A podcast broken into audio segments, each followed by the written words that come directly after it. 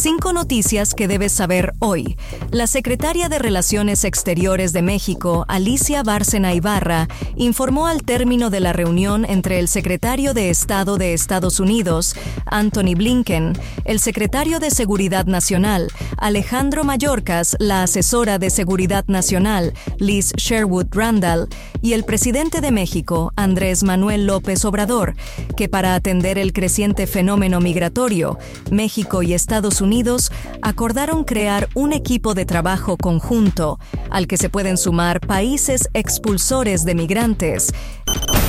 el juez Brian Cogan ha negado la petición de Joaquín El Chapo Guzmán de anular su sentencia a cadena perpetua por presuntamente esgrimir una mala práctica del jurado y duras condiciones carcelarias. De acuerdo con la defensa del narcotraficante, El Chapo fue juzgado por un delito diferente por el cual fue extraditado, además de que el jurado que lo encontró culpable supuestamente hizo una mala práctica de la ley.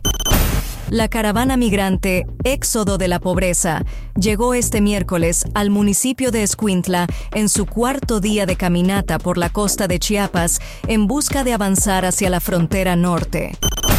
la Comisión Nacional de Elecciones de Morena decidió posponer la presentación de los primeros resultados de las encuestas con las que se definirán las candidaturas a la Cámara de Diputados. Desde la semana pasada, la dirigencia del partido Guinda difundió un calendario con los días en que se darían a conocer los resultados. De acuerdo con la programación, este miércoles correspondía la presentación de las encuestas para diputaciones federales en Baja California, Campeche, Chiapas, Colima, Guanajuato, Hidalgo, Morelos y Tabasco.